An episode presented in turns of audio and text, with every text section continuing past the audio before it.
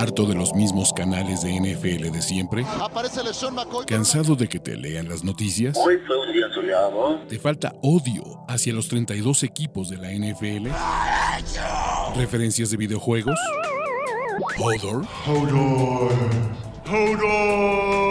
Este es el canal de Ulises Arada, donde encontrarás NFL, toxicidad, cultura pop, videojuegos y mucho más. Suscríbete y descubre una nueva forma de seguir tu pasión. ¿Qué esperas? Muchachos, vamos con historias a seguir del Training Camp NFL 2022. Más que historias a seguir, batallas a seguir. Cada año, ¿no? Y, y rumbo a la preparación para la temporada 2022, que faltan poquito más de 40 días, los equipos de la liga tienen diferentes retos, tienen diferentes, eh, pues sí, diferentes, ¿qué les puedo decir, amigos? Diferentes formas de ajustar y mejorar sus rosters. Vamos a pasar por cada uno de estos rosters, ¿no? Y vamos a pasar por cada uno de estos equipos para platicar sobre lo que yo considero cuál es, este, cuál es la batalla que más me gusta de cada uno de estos equipos o cuál es la que hay que seguir. Evidentemente, si estoy hablando de tu equipo favorito y dices, no mames, Ulises, esa no es la mejor, es tal, siéntanse libres de usarlo en los comentarios. Así que empecemos con la AFC East, empecemos con los Buffalo Bills y creo que la batalla más interesante va a ser Devin Singletary contra James Cook, ¿no? James Cook, que fue un pick del draft de estos Buffalo Bills y que la verdad es que hay mucho hype con, con James Cook. Ah, ahí estamos, con James Cook. Yo creo que parte del éxito de los Buffalo Bills va a ser qué tan efectivos y qué tanto balance puedan tener en un juego terrestre que preocupe de más a las defensivas rivales y que no todo, de no ser el 100% del, peso de este equipo caiga en Dioshito Allen. Recuerden que el mejor amigo de cualquier equipo para manejar una ventaja, para acabarse el reloj, para ayudar a esta defensiva, que por muchas veces, pues bueno, lo ocurrió en el juego de, ronda divisional de los playoffs, pues estaba out esta defensiva de los Bills, ¿no? Y el juego terrestre de Buffalo se llama Josh Allen y eso no es básicamente viable. Obviamente, en Buffalo creen que va a haber.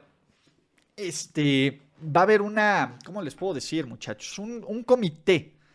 Pero alguien tiene que salir como el running back 1. Y probablemente Singletary lo haga al principio de la temporada. Aquí el chiste es cuánto James Cook se va a tardar en quitarle estos snaps. Uy, miren, creo que me congelé. No sé si me congelé o no, muchachos. A ver. Ah, ah, ah, me escuchan, pero creo que estoy congelado. Así que déjenme ver. Sí, chun, chun, chun. Vamos a quitar esto. Estoy congelado, ¿ah? A ver, déjenme. Y chun, chun, chun.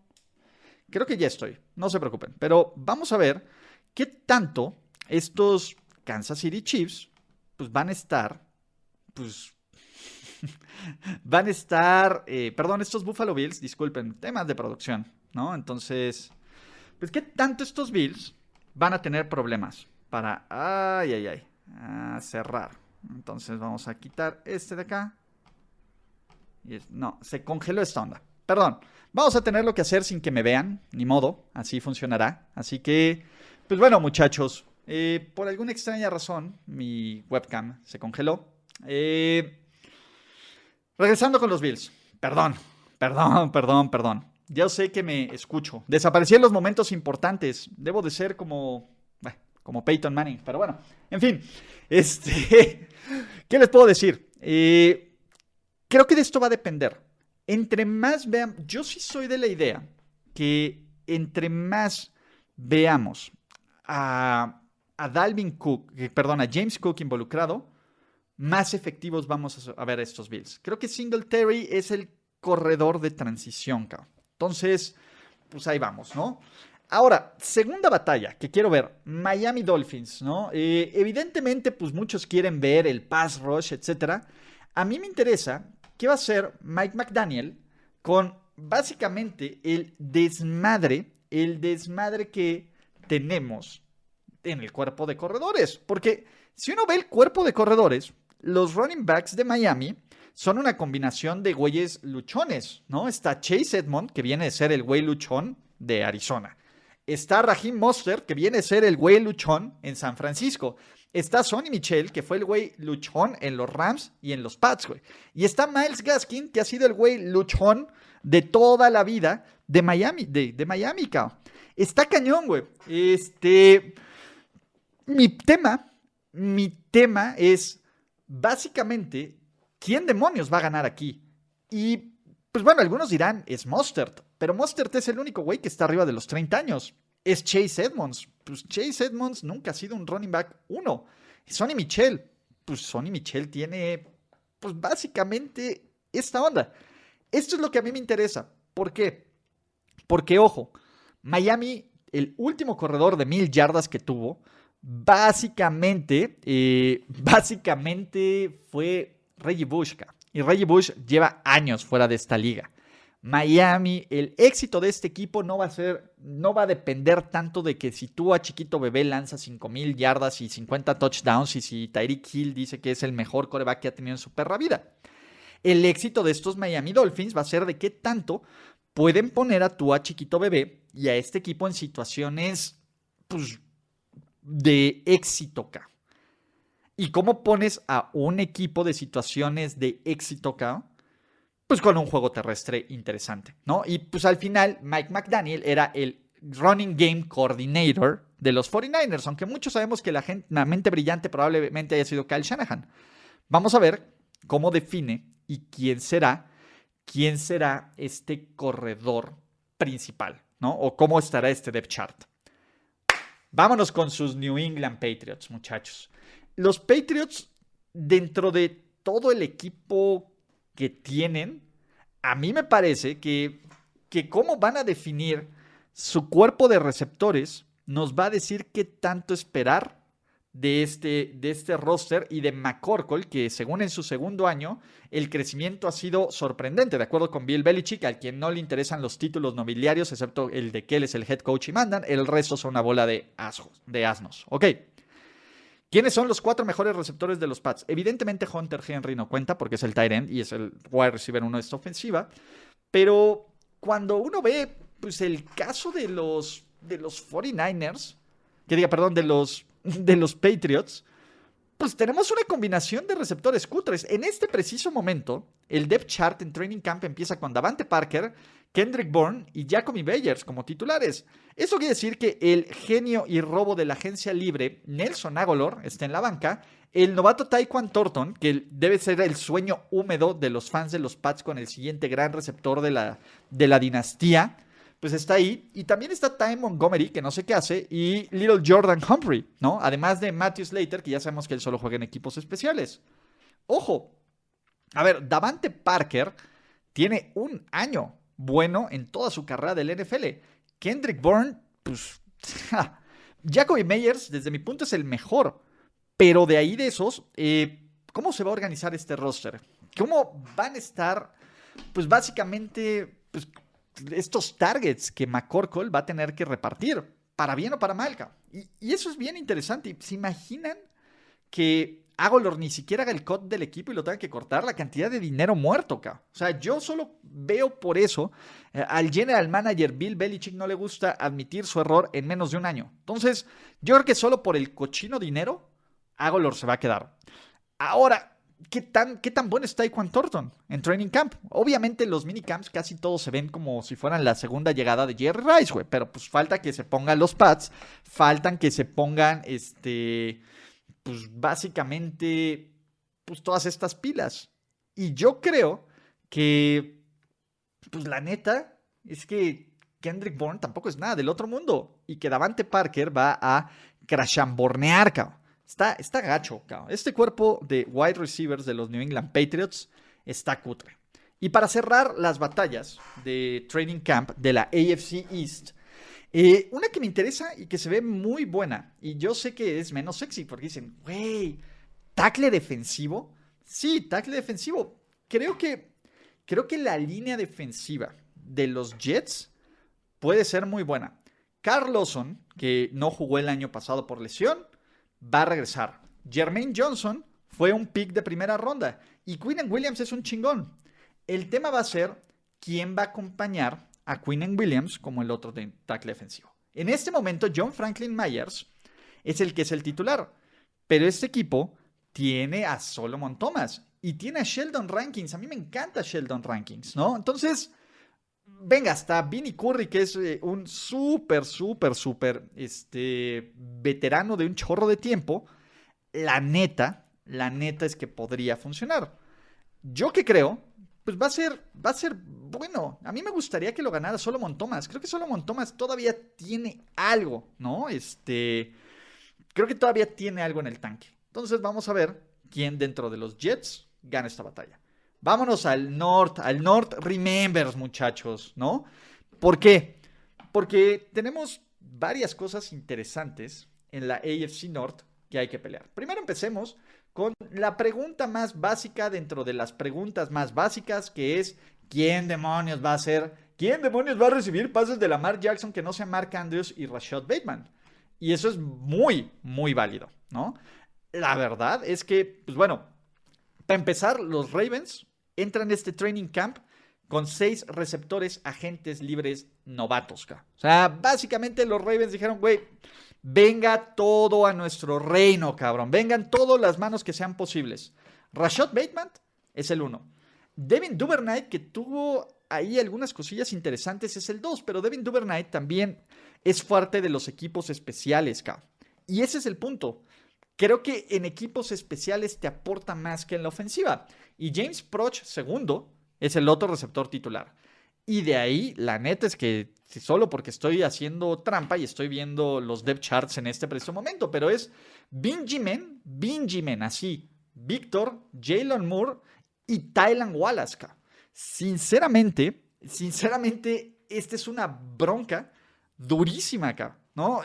Quién va a aprovechar este target, que es mucho de las dudas que están sobre nuestro Lamar, los duele o los quiere. Entonces, eh, pues venga, ¿no? Sinceramente, eh, yo sí quiero saber, y es una de las historias que yo quiero, que yo quiero seguir con estos Ravens, que va a hablar de qué tanto podrían funcionar. Ahora, para los que dicen que Odell Beckham está en la agencia libre, Odell Beckham ni siquiera está entrenando, el cabrón. El güey todavía no puede moverse bien.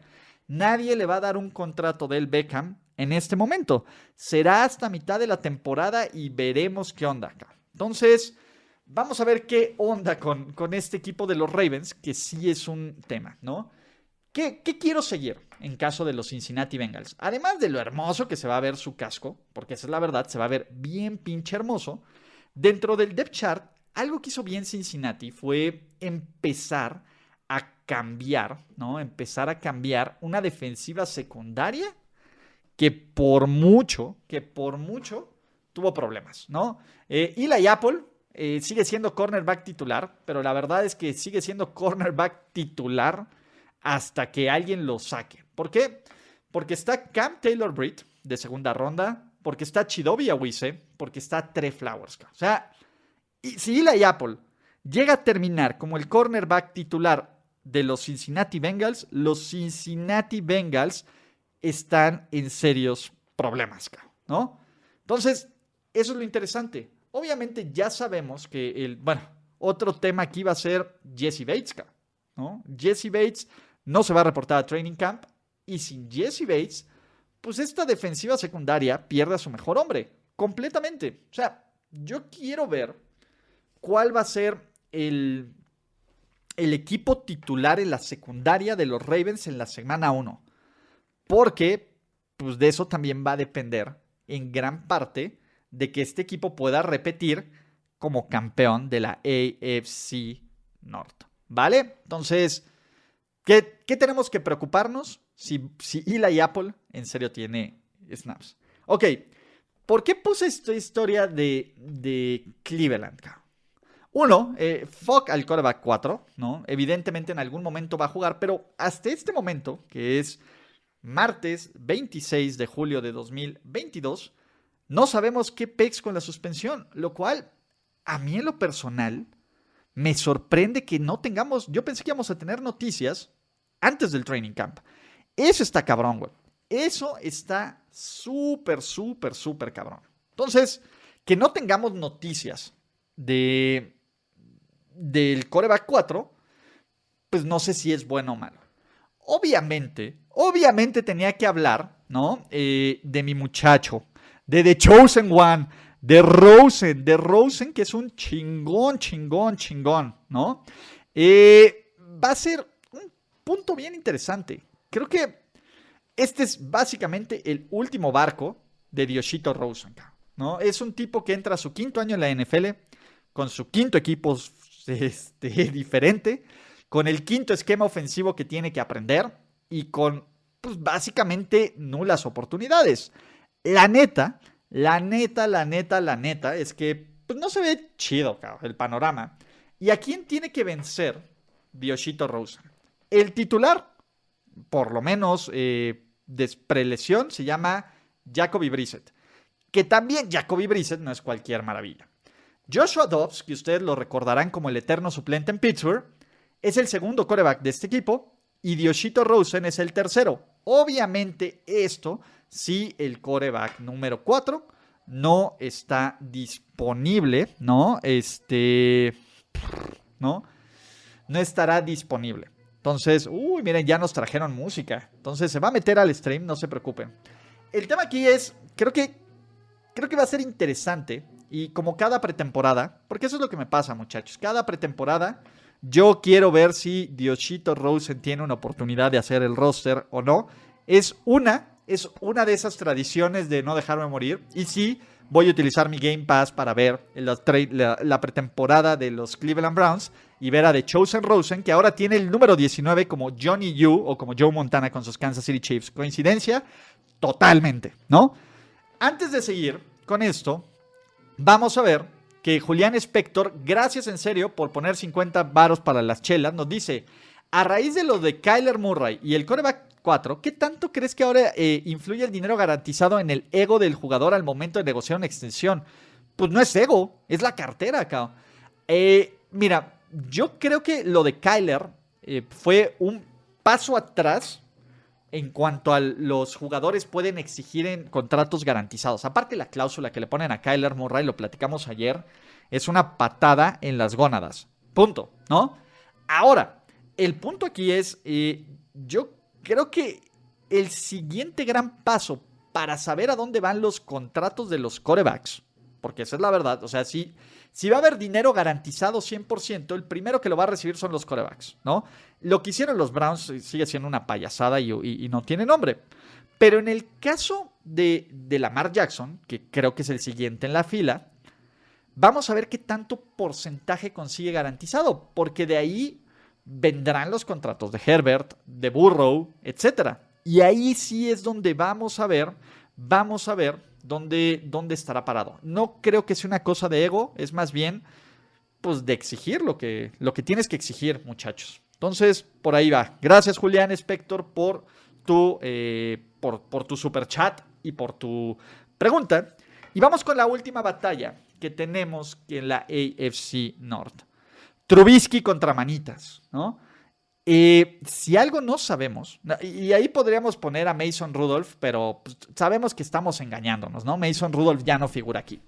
Ok, Trubisky contra Pickett es una de estas batallas bien interesantes, porque nos dicen dos cosas. Creo que Trubisky no es tan malo como lo recordamos, y creo que Pickett no es tan bueno como los fans de los Steelers lo quieren vender. El punto, y aquí este es el caso más interesante, es ¿Cómo leemos? Generalmente, y como pasa en Pittsburgh, con, los años de experiencia que tengo, que tuve cubriendo este equipo, es Pittsburgh no da la titularidad inmediatamente a ningún novato al inicio del training camp. No pasó con Benito, no pasó con ninguno de estos jugadores, ¿no? No pasó ni con TJ Watt, se la tuvieron que ganar, ¿vale? Entonces, el depth chart es Trubisky es el titular hasta este momento y el que más conoce el playbook es Mason Rudolph. Por eso es el punto, ¿vale? Ahora, ahora, ¿cuál es el punto de, eh, de Trubisky contra Pickett? Yo creo que Trubisky va a tener buenas oportunidades de ganar, pero si Pickett no puede vencer a Mitchell Trubisky, que va para su tercer equipo y que ya muchos lo tenemos catalogados como un bust, pues eso nos va a decir bastante, bastante, bastante, bastante de qué preocuparnos con un tipo como Kenny Pickett. O sea, y ese es mi punto. A mí Kenny Pickett me parece alguien poco, poco especial. Me parece este, alguien que, que es un coreback que debía haber salido en segunda ronda, acá. Ese es el punto, ¿vale? Creo que Trubisky tampoco es tanta maravilla, pero creo que es más el hate que se le tiene que lo tan, tan, tan malo que es. Entonces, yo sí quiero seguir esto. Es, va a ser, pues va a ser el, ¿cómo les puedo decir? La conversación de la pretemporada, muchachos, ¿no? Si va a estar, si, si Pickett va perdiendo, se van a empezar a prender las alertas de pánico y van a agitar esas, y van a querer colgarse con esas toallas, van a decir, es que desperdiciamos otro pick, son unos pendejos, bla, bla, bla, bla, ¿no? Si True, si Pickett gana y va, y, es el titular, las expectativas, las expectativas van a estar Skyrocket, cabrón. Ese es el problema. Creo que, creo que Pittsburgh tiene que entender que, está una eh, que, que están en una reconstrucción. Esa es la bronca. Con las expectativas que se tiene de esta administración, lo dudo. Vámonos a la siguiente división, muchachos, la AFC South, ¿no? Y pues bueno, eh, tenemos a los Texans. Los Texans son un descajadero de equipo en muchos, muchos, muchos sentidos, ¿no? Eh, creo que de las pocas bases sólidas que tienen los Texans es Derek Stingley, O sea, imagínense que, tu novato sea lo más sólido de este equipo en la secundaria. Está cabrón, güey. Es que el problema de los Texans es quién es el resto de estos güeyes. Tienen a Steven Nelson, que este cuate, eh, pues simplemente, pues no, cabrón. Y tienes a Desmond King, que también ya es un journeyman. Y tienes a Tremont Smith, y tienes a Travier Thomas, y tienes a Kendall Sheffield, ¿no? Eh, en general, y tienes a Fabián Moreau, por ahí, y a Isaac Jadon, güey. o sea, tú ves este roster y ves esta defensiva secundaria, y la neta, la neta es que está del riel, Punto. Ese es, ese es mi gran punto. Yo veo este equipo y no veo absolutamente nada de talento. Algo se tiene que competir en, esta, en este training camp. Y yo creo que también podemos decir quién va a ser el corredor eh, titular entre Marlon Mack y Rex Burhead y, y Damian Pierce. Pero a mí me gusta ver las batallas de corner, sobre todo pues porque pues ahí está Trevor Lawrence, que yo sé que a muchos no les inspira. Entre más veo a los Jaguars, más me encantan como el equipo sorpresa esta temporada, pero ya, platicaremos después de eso, ¿no? Eh, pero nadie da un peso por, por esta división y con justa razón. Creo que estos Texans, por roster, son el peor equipo de toda la liga, ¿vale? ¿Qué tenemos en caso de los, de los Colts? Algunos dirán, oye Ulises, ¿por qué no vas por el receptor 2? Creo que el receptor 2 es de quien lo tome, porque no existe. A mí una de las... Eh, creo que una de las historias más underrated de estos eh, Indianapolis Colts es su defensiva secundaria. Me parece, me parece que la defensiva secundaria de estos Colts y en general toda esta defensiva tiene la capacidad de ser muy, muy buena si todas estas piezas funcionan. Ojo, que choquen al final de la temporada o que, o que Frank Reich tome decisiones completamente estúpidas, también es completamente, eh, también es completamente entendible. Y ojo, ya tienen al ahora llamado Shaquille o Shaq Leonard, que es su segundo, no, este, que es su segundo nombre, pero Shaq Leonard, ¿no? Sigue siendo un chingón, aunque esté en la, lista de PUP, que más adelante en este stream les voy a explicar qué es, ¿no? Pero, pues venga, creo que eh, a mí lo que más me gusta ver es Rodney McLeod, que empezó en la lista en el PUP, contra Nick Cross, que es el pick de tercera ronda de este equipo. Ojo, el titular es McLeod. El gran problema de McLeod es que como no va a estar parte del training camp, puede perder su chamba en un prospecto de safety que a mí la verdad es que Nick Cross se me hace un jugador, un jugador que, que puede brillar. O sea, e, este cuate no para, a ver, no es Kyle Hamilton, obviamente, pero creo que puede dar mucho de qué hablar y creo que puede ser un cuate que puede aportar desde el primer año, haciendo un pick de tercera ronda. Entonces, eso es lo que más me gusta, ¿no?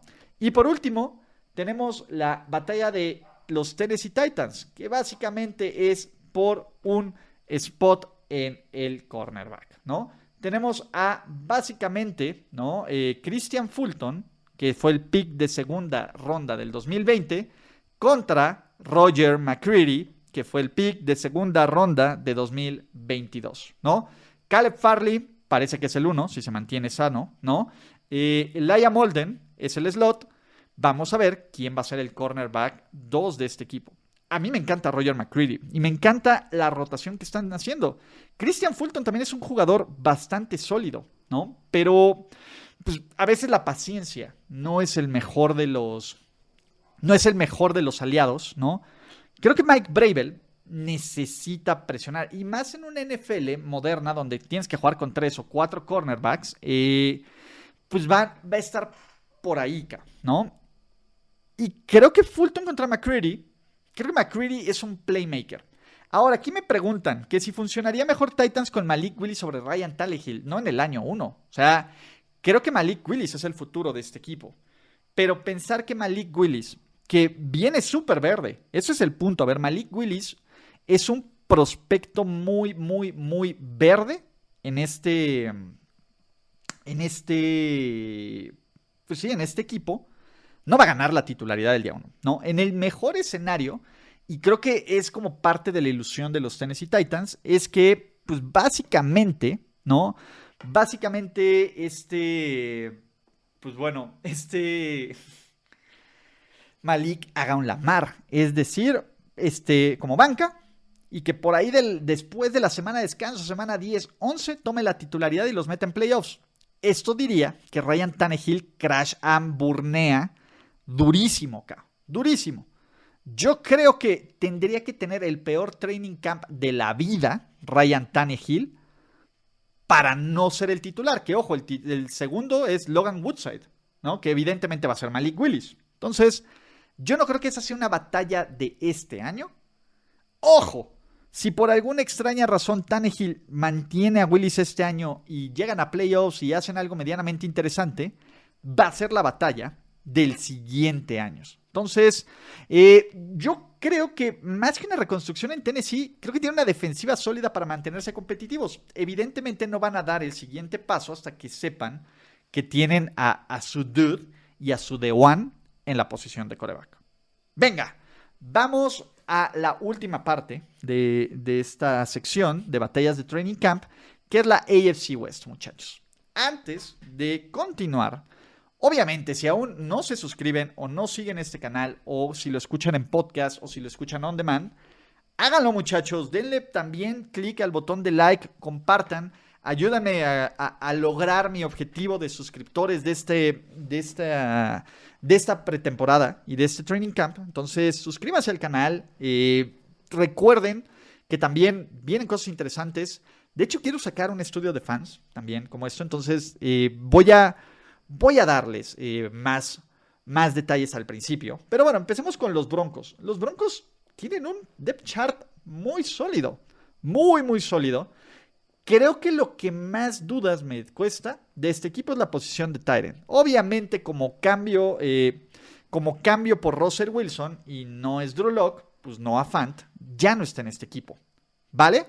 Eh, los Tyrants quedaron Albert Ogwebuam o Albert O para los cuates contra uno de los mejores prospectos de Tyrant del draft de este año, que es Greg Dulcich, Dulcich, perdón. Y creo que esa es una batalla medianamente interesante, cabrón. O sea, creo que Denver tiene todas sus piezas armadas. Creo que Nick Bonito va a entrar como parte de la rotación. Eh, creo que no va a haber ningún novato que vaya a empujar a alguien. Dulcich, Dulcich tiene, tiene, que, este, tiene que ser probablemente uno de los de los novatos que más tiempo pueda, pueda pelear. Y la batalla que a mí me gusta. Básicamente Denver está en modo mantenerse, este, mantenerse sanos. Así que, pues, vamos a ver qué pexua, ¿no? Eh, venga, Kansas City es muy interesante. Creo que Kansas City puede tener a dos o tres jugadores novatos titulares, ¿no? ¿Con quién estamos hablando? Obviamente está Karlafkis, obviamente está McDuffie, eh, y Kansas City ha sido un equipo que no le da miedo, no le da miedo eh, meter a jugadores titulares, ¿no? En una de esas, Sky Moore, que pues obviamente este, pues, podría dar pelea. Y ese es el punto. A ver, el cuerpo de receptores de los Chiefs, que obviamente con, ya con, con la baja de Ross por todo el año, ¿no? Este, pues se hace menos competido. Pero el cuerpo de receptores de los Chiefs tiene una combinación de receptores dos o tres muy interesante. Entonces, no sabemos cuál va a ser el orden. Evidentemente, ¿quiénes llegaron este año? MBS, Marqués Valdés Scanting, Juju Smith Schuster y, pues obviamente, se fue Tyreek. McCall Harman es el veterano. Bueno, yo sé que no me pueden ver porque la cámara está eh, pues, con, con pocos detalles técnicos de la cámara. Pero el tema aquí, obviamente, está. Pues bueno, McCall Harman es el veterano que conoce el sistema. Pero McCall Harman, y ese es un punto, lleva siendo una promesa desde hace dos o tres años, desde que salió el video de You Should Be Terrified de Tyreek Hill y en caso de que le dieran algunos juegos sustituirlos. Creo que McCall Harman ha mostrado chispazos, chispazos, chispazos, pero nada, nada que te pueda decir, este güey quiero que sea mi futuro, ¿vale? Y se nos olvida que Puff the Magic Dragon, es decir, Josh Drogon, ¿no? Está en este roster, O sea, Josh Gordon sigue aquí, Y va a ser, los Chiefs van a ser el putrimil equipo que le da una oportunidad más a Josh Gordon de ser relevante. Y Sky Moore creo que también puede competir por espacio en el juego. La neta, la neta es que eh, este cuerpo de receptores, de lleno de receptores 2, porque no nos engañemos, la primera y la mejor opción que tiene eh, en esta ofensiva en target se llama Travis Kelsey, va a ser, pues básicamente bien interesante. Yo, si me preguntan, yo no apostaría que McCall Harman va a ser titular o que va a tener muchos targets, Ese es el punto. Va a ser interesante cómo Andy Reid y cómo Patrick Mahomes se adaptan, se adaptan a, a esta nueva faceta de la ofensiva. Creo que Kansas City es un equipo interesante y creo que la defensiva que tiene, tiene piezas que me encantan, cabrón. La verdad, yo veo estos Chiefs y no me, no me estresan tanto. Creo que es un equipo, creo que en cuanto a roster son el tercer peor equipo de la división. En cuanto a coaching, ¿no? Este, pues será interesante ver cómo, eh, pues cómo funciona, ¿no? Ahora, vámonos con los Raiders, O sea, los Raiders se metieron en un pedo, Sí, de por sí, y por espero que esté mi queridísimo Luis Niebla por aquí. Eh, que diga Luis, Luis Niebla, perdón, Luis NB. Se me cruzaron los cables con Jesús Niebla y Luis NB. Eh, pues básicamente los Raiders se metieron en un pedo, ¿no? Eh, para empezar, Good se retiró, lo cual hace un descagadero, un, un descagadero en una línea ofensiva que ya es un problema. O sea, es Colton Miller y paren de, paren, el resto de la línea ofensiva es un caos. Y ojo, el, primer punto es, güey, en estos días, en estos 40 días que faltan, Alex Leatherwood mm, se mantendrá como tackle o ya de plano lo moverán como gar ante, como lo hicieron por parte del año pasado ante lo que ocurrió con Good. Y si es eso, pues bueno, el tipo podrá ser medianamente decente. ¿Y cómo va a quedar esta línea ofensiva de los Raiders? Eso es lo que más me preocupa. Bueno, de los Raiders hay tres cosas que me preocupan. Y ninguna de ellas es que Davante Adams diga que Derek Carr es un Hall of Famer, aunque se la mame, porque es su amigo, ¿no?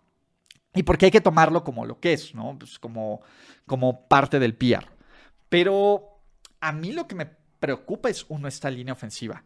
La neta es que, pues, güey, esto puede ser el principio del fin para, para una madriza que le puedan meter a los Raiders. Dos, la defensiva secundaria de los Raiders también me preocupa muchísimo, acá. Muchísimo, muchísimos, muchísimos, cabrón. Y por último, me preocupa Josh McDaniels, cabrón. Y ese, es el, eh, ese es el tema. Creo que esos son los tres grandes puntos débiles de los Raiders. Y dos de ellos para mí me parecen vitales en una NFL moderna, que es head coaching y línea ofensiva. Entonces, algo que quiero ver y que vamos a empezar a ver desde el juego del Hall of Fame contra los, contra los Jaguars es esta línea ofensiva. ¿Qué tanto van a aguantar vara? Y, obviamente, pues bueno, en el juego del Hall of Fame los titulares juegan, si bien nos va una serie, que, creo que va a ser mucho y pues muchos no van a jugar ni una serie, pero pues aquí el tema es que fuera de Colton Miller ninguno es titular. Entonces aquí sí Josh McDaniels va a querer ver a todos y cada uno de sus gorditos. Entonces esa es una de las batallas más interesantes. Y probablemente la batalla más de hueva, muchachos. Y yo lo sé que hay en todos los training camps de la AFC es la de los Superchargers. ¿Por qué? Los Superchargers, los Superchargers traen un perro equipazo acá. Traen un perro equipazo. Y me parece que casi todos los titulares están definidos. Uno de los peores, de, de lo peor que fue, de los Chargers, que hubo muchas cosas, incluyendo el güey que no tomó los malditos puntos y que no voy a dejar ir, pero bueno, eso es diferente. Pero una de las peores cosas que vimos de los Chargers fue básicamente la defensa por tierra. Eso fue uno de los, una de las grandes problemas que tuvo este equipo, ¿no? Y mucho se le atribuye que cambió el esquema defensivo con la llegada de, de Staley, etc. Va, güey. Staley está en su segundo año, ¿vale? Staley está en su segundo año y Staley ya empezó a traer a sus muchachos, ¿no? Se trajo a Sebastian Joseph Day, se trajo a, varios dudes, ¿no? Jerry Tillery sigue aquí y agarró a un pick que sinceramente a mí me causa mucho interés, que se llama Otito Ogbonia, ¿no? Pick de quinta ronda. Él va a competir contra Austin Johnson, que tampoco es una maravilla, por tiempo en la rotación. Los Chargers juegan con un esquema 3-4 y son un equipo que por momentos lucen brillantes y que por otros momentos, pues la neta es que pues pueden cagarla, ¿no? Entonces, dentro de estas batallas, ¿no? De Training Camp, creo que es la única que veo. ¿No? Podrán decir que Trey Pipkins, sí, el tema es que Trey Pipkins no tiene contra quién pelear, cabrón. O sea, él va a ser el tackle izquierdo, el tackle de derecho a menos de que sea otro problema. Los receptores están completamente cerrados en piedra. La defensiva y la secundaria, todos este, todo este equipo ya está puesto. Y el único novato, ¿no? Bueno, eh, que va a ser titular es Zion Johnson, que es el mejor guard de esta generación. Entonces, no, no veo no veo huecos en este equipo de los Chargers. Obviamente lo que quieres es tener más depth, pero es un perro equipazo, ¿no? Entonces, con eso cerramos las batallas que quiero seguir de la AFC West, durante, de la AFC en general, durante el training camp. Evidentemente, si hay otras que, este, ¿cómo se llama? Que, que quieran ver, pues vamos a verlas, ¿no? Y, vamos a, y vamos a seguir platicando de esto y por eso utilicen, siéntanse libres de utilizar los comentarios, ¿no? Obviamente no olviden suscribirse a este canal, activar las notificaciones, todo este show. Yo voy a ir a una... It is Ryan here and I have a question for you. What do you do when fist pumper? A woohooer, a hand clapper, a high fiver. I kind of like the high five, but if you want to hone in on those winning moves, check out Chumba Casino. At ChumbaCasino.com, choose from hundreds of social casino style games for your chance to redeem serious cash prizes. There are new game releases weekly, plus free daily bonuses. So don't wait. Start having the most fun ever at ChumbaCasino.com. No purchase necessary. VGW. Void were prohibited by law. See terms and conditions. 18 plus.